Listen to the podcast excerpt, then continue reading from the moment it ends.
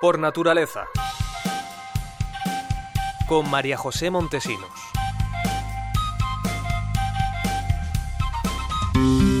Hola a todos, bienvenidos un día más a este espacio sobre medio ambiente. El próximo 5 de marzo es el Día de la Eficiencia Energética y de energía vamos a hablar ya que conoceremos un proyecto puntero para la transición energética y el uso de renovables que se está llevando a cabo en la ciudad de Zaragoza. Pero antes vamos con unas cifras. El dato. 10 millones de vidas podrían salvarse en los países más contaminantes si estos estados pusieran en marcha políticas para cumplir los acuerdos de París y reducir así las emisiones de efecto invernadero.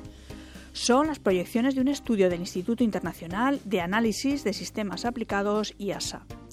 El informe ha sido publicado por la revista The Lancet Planetary Health y se basa en datos de nueve países: Brasil, China, Alemania, India, Indonesia, Nigeria, Sudáfrica, Reino Unido y Estados Unidos. Estos estados suponen el 50% de la población mundial y el 70% de las emisiones anuales de gases de efecto invernadero.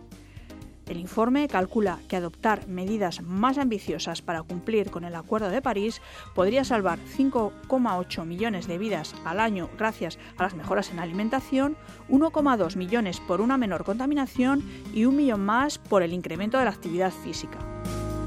El tema.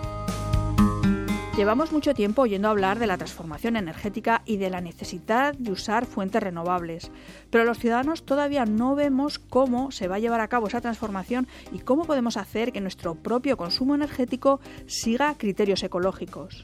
El programa Barrio Solar, que se está poniendo en marcha en Zaragoza, va a facilitar que muchos ciudadanos puedan optar por la energía solar gracias a las placas fotovoltaicas que se van a instalar en dos polideportivos municipales. Se trata de una iniciativa en la que participan ECODES, la compañía eléctrica EDP y el Ayuntamiento de Zaragoza. Para que nos hable de ello, contamos con la consejera de Infraestructura, Vivienda y Medio Ambiente del Ayuntamiento de Zaragoza, Patricia Cabero, que nos va a detallar un poco más sobre este proyecto. Bienvenida, Patricia. Este proyecto va a comenzar en el barrio de Laztur. ¿Qué es lo que se va a hacer exactamente y cuál es el objetivo del proyecto? Pues buenos días, María José. Pues lo que se va a hacer es poner en marcha un proyecto pionero basado en el autoconsumo colectivo y en la solidaridad. Es una iniciativa pionera que pone en marcha el Ayuntamiento de Zaragoza junto a la Fundación Ecología y Desarrollo y a la empresa Energía EDP lo que vamos a hacer es en dos tejados, en dos cubiertas de dos instalaciones municipales, tanto el pabellón siglo XXI como el pabellón Actur 5, vamos a, vamos a colocar 300 paneles, 150.000 kilovatios hora anuales es lo que vamos a producir. En un entorno de 500 metros, los vecinos que estén alrededor, familias y comercios, podrán, instalar, eh, podrán conectarse a esa red y consumir una energía generada cerca de sus casas energía verde y encima de muchísimo menor precio. Aparte de la generación de 150.000 kilovatios hora anuales, lo que conseguimos es una reducción de 40.000 kilos de CO2 al año y sobre todo hay una cosa que tiene este proyecto, es que no solo va a las personas que se quieran conectar a través de esta empresa que es EDP, que colabora con nosotros y es el que coloca las placas solares, sino que además un 10% de las 200 personas, familias o comercios que se puedan adherir a este proyecto pionero que ponemos en marcha en Zaragoza pueden ser personas que están en una situación vulnerable, en una situación difícil económicamente, que serán seleccionadas a través de la Fundación Ecología y Desarrollo. ¿Y qué tienen que hacer los ciudadanos que quieran participar? Pues simplemente tienen que, lo que vamos a hacer también no solo es montar las placas, es montar una, una oficina de información y asesoramiento. Será la Fundación Ecología y Desarrollo quien se encargue de informar ¿eh? y de seleccionar a los vecinos, de contarle lo que es el proyecto y lo que son las energías renovables. De ahí ellos no tienen que hacer nada, simplemente tienen que apuntarse, no tienen que realizar ninguna instalación ni dentro de sus casas ni cambiar de compañía eléctrica. Simplemente se pueden sumar individualmente, tampoco hace falta que se sumen como colectivo, como comunidad. Ya sabemos que a veces las relaciones de la comunidad no todos tienen no todas las decisiones tienen una unanimidad, pues no hace falta ni que sea toda la comunidad, pueden ser pisos individualmente sin ninguna instalación, simplemente se tienen que dar de alta. Les colaborará y les ayudará ECODES a hacer todos los trámites. En EDP, pagar una cuota pequeña que se pueden dar de baja en cualquier momento y les supondrá un ahorro de un 30% en su factura de luz. Pues un, ahorro muy notable. ¿Tienen previsto llevar, llevar este proyecto a otros barrios de la ciudad? La intención que tenemos es poner estos 300 paneles en, las dos cubiertas municipales y empezar con este primer barrio solar, que esté empiece a montarse ahora en primavera y que lo tengamos ya en pleno funcionamiento durante el año 2021. Nuestra intención es que si funciona seguiremos con él. Muchas gracias, Patricia, por explicarnos este proyecto del Actur Barrio Solar, que esperamos tenga muchos participantes y pueda generalizarse pronto por toda la ciudad. Hacen falta proyectos así que permitan traer a la Tierra la transición energética y que no se queden medas teorías. Contamos también con Cecilia Foronda, directora del área de energía y personas de CODES, entidad impulsora de esta iniciativa. Hola Cecilia, gracias por hablar con nosotros. Es importante este ejemplo del barrio solar de Astur porque los ciudadanos a veces no sabemos cómo podemos hacer que nuestro consumo energético sea sostenible. ¿En qué momento se encuentra ahora este proyecto? Hola, buenos días. Gracias por, darnos la oportunidad de contarlo. Pues eh, el proyecto eh, estamos ahora lanzando la inscripción de los participantes, todas las personas del ACTUR que quieran eh, participar del autoconsumo colectivo que se va a instalar en los pabellones de Actur 5 y del siglo XXI, pues pueden eh, llamar al 976 29 82 82 para solicitarnos información o también pueden entrar en la página web www.mibarriosolar.org y allí les daremos una primera información y también les daremos cita en la oficina de la que tendremos en la Junta de Distrito del Actur. Entonces, en ese momento, pues todos aquellos que estén interesados en participar, pues pueden, por una de estas vías, pueden contactar con nosotros para que les eh, indiquemos más información porque vosotros les vais a acompañar, diríamos, un poco en este proceso, ¿no? Que al ciudadano a lo mejor nos parece un poco complicado si estamos fuera de, de lo que es este, este mundillo, ¿no?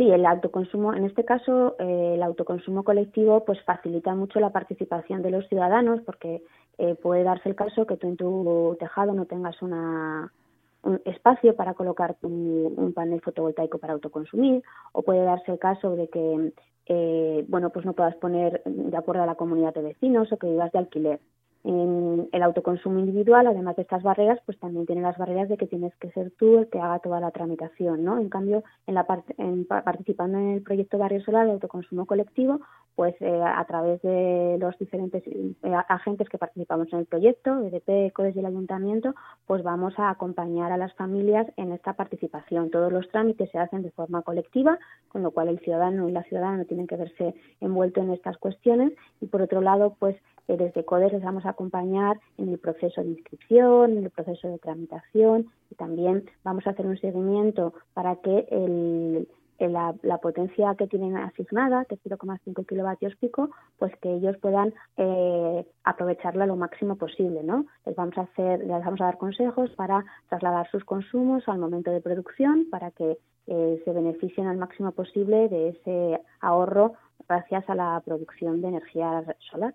Cecilia, la transición energética se encuentra con muchos obstáculos eh, administrativos o, técnicos o la propia conciencia social o realmente ya se ha entendido la necesidad de hacer este cambio la transición energética todavía estamos en proceso. Es verdad que desde, desde el, Estado se han lanzado diferentes regulaciones, como el Real Decreto de Autoconsumo Colectivo, para poder mm, vencer estas barreras, pero es algo novedoso, todavía no se han en este proyecto es innovador, todavía no existe un proyecto de autoconsumo colectivo en España de estas características, con lo cual somos pioneros.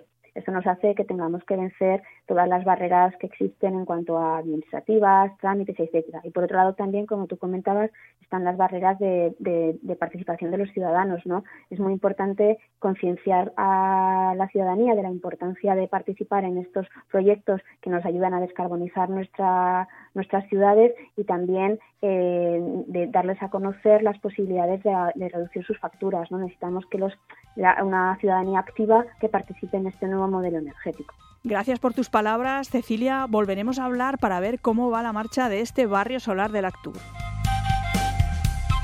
La recomendación. Como todos los finales de mes, hoy nos acompaña Marga Muñoz del Centro de Documentación del Agua y el Medio Ambiente, que nos espera ya ahí sentada en su sillón de lecturas verdes con sus recomendaciones. Eh, hola Marga, ¿cómo estás? Estoy deseando que nos cuentes qué nos traes porque yo soy muy leona, me, gusta mucho leer y todo lo que nos recomiendas me parece que siempre das en el clavo. ¿Qué nos traes esta vez? Bueno, pues hoy os traemos libros como siempre conectados con el pulso de la actualidad. En febrero ya nos va sonando esto de la fecha del 11F, que es el movimiento de la mujer y la niña en la ciencia, y además tenemos muy próximo el 8 de marzo. Así que hoy os traemos mujer, naturaleza, ciencia y medio ambiente. En primer lugar, os recomendamos una novela reciente de una autora jovencísima, su nombre es Abby Andrews, traducida al castellano por el sello Volcano.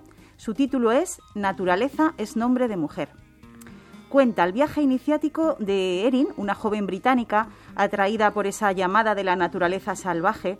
Hay que situarse en Alaska, el Yukon, esas zonas míticas de América del Norte que parecen ser exclusivas de una literatura de exploración y de aventuras para las que solo suele haber referentes masculinos como Thoreau, Jack London, Kerouac y por ahí sale hasta el loco de una bomber un desafío que le lleva a un viaje por mar desde Gran Bretaña a Islandia, de ahí a Groenlandia, atravesando Canadá hasta llegar a Alaska. Por el camino, amistades impregnadas de multiculturalidad con otra chica islandesa, eh, con una inuit, nativos americanos, para entrar poco a poco en el terreno de la más absoluta soledad buscada reivindica su derecho a experimentar esa búsqueda visceral con autonomía, descubriendo cuál es la relación profunda entre mujer y naturaleza salvaje, demostrándose a sí misma que es capaz de sobrevivir en una cabaña aislada en el Parque Nacional de Delany. Eh, donde se sitúa otro libro y una película que muchos conoceréis que es Hacia Tierras Salvajes. Es un libro, un libro con bastantes reflexiones eh, filosóficas, así que invita a segundas lecturas y sueños, muchos sueños. Eh, Rachel Carson y La Primavera Silenciosa están en esos sueños. Una experiencia transformadora para su protagonista que finalmente se sale del guion previsto, a partir de, un acontecimiento, de un descubrimiento que hace en su cabaña y que la aparta del concepto de naturaleza marcada por la imposición de género del hombre blanco y del hombre de montaña. Me parece una lectura apasionante, ¿no? Por, por la parte que nos dices de aventura, porque todos hemos leído, yo creo, a Jack London, Colmillo Negro y todas esas historias cuando éramos más niños o, jovencillos y esta faceta y el que sea una chica, el que sea la protagonista, me parece que nos va a dar una panorámica mucho mejor, ¿no? Pues sí, la verdad es que la han definido como una novela ecofeminista. Y luego extraemos eh, un estudio ya un poquito más sesudo, eh, ideal para, para mujeres que se dediquen o deseen dedicarse a la ciencia. Eh, se llama Mujeres en la Ciencia Contemporánea, la aguja y el camello. Está editado por Icaria. Sabemos que es muy poco frecuente que las mujeres investigadoras tengan puestos de relevancia en las universidades y en los organismos de investigación científica en España. Y en este libro analizan por qué las mujeres de ciencia, por qué muchas mujeres de ciencia abandonan la carrera como investigadoras. Me parece muy interesante. Además, habéis tenido una exposición en, en, la Biblioteca Verde precisamente sobre científicas que ha sido, creo que, todo un éxito, ¿no? Ahí teníais biólogas, botánicas tan desconocidas muchas veces, ¿no? Sí, eh, hemos eh, realizado una guía que os invitamos a que os descarguéis. Es una completísima guía de lectura que bueno, lleva por título Mujer divulgadora, investigadora y defensora del medio ambiente. Hay hasta libro infantil. Por ejemplo, también os recomendamos eh, pues libros que tienen que ver con las primatólogas, que, en el campo de las mujeres y las ciencias tienen bastante peso. A todos nos suenan Jane Goodall, Diane Fossey, Virute Galdicas, ¿no? Entonces hay un par de libritos, uno editado por Astronave que se llama Primates, la intrépida ciencia de estas mujeres y otros que muchos conoceréis de Pequeña y Grande de Alba Editorial, dedicado específicamente a Jane Goodall. Pues unas lecturas todas apasionantes. Muchas gracias, Marga, por tus recomendaciones. Yo me las voy a leer y aparte eh, este tema del ecofeminismo lo iremos tratando en más ocasiones. Muy bien, pues tenemos muchísimos recursos para hablar de esto. Así que hasta el mes que viene. Hasta el mes que viene. Con esto acabamos nuestro tiempo. Nos ha acompañado en la cabina de control nuestro técnico Olmo Pardo. Con él me despido de vosotros. Recordad que nuestro programa puede escucharse también en la web de Radio Nacional y en las principales plataformas de podcast. Que tengáis una semana feliz y respetuosa con el medio ambiente.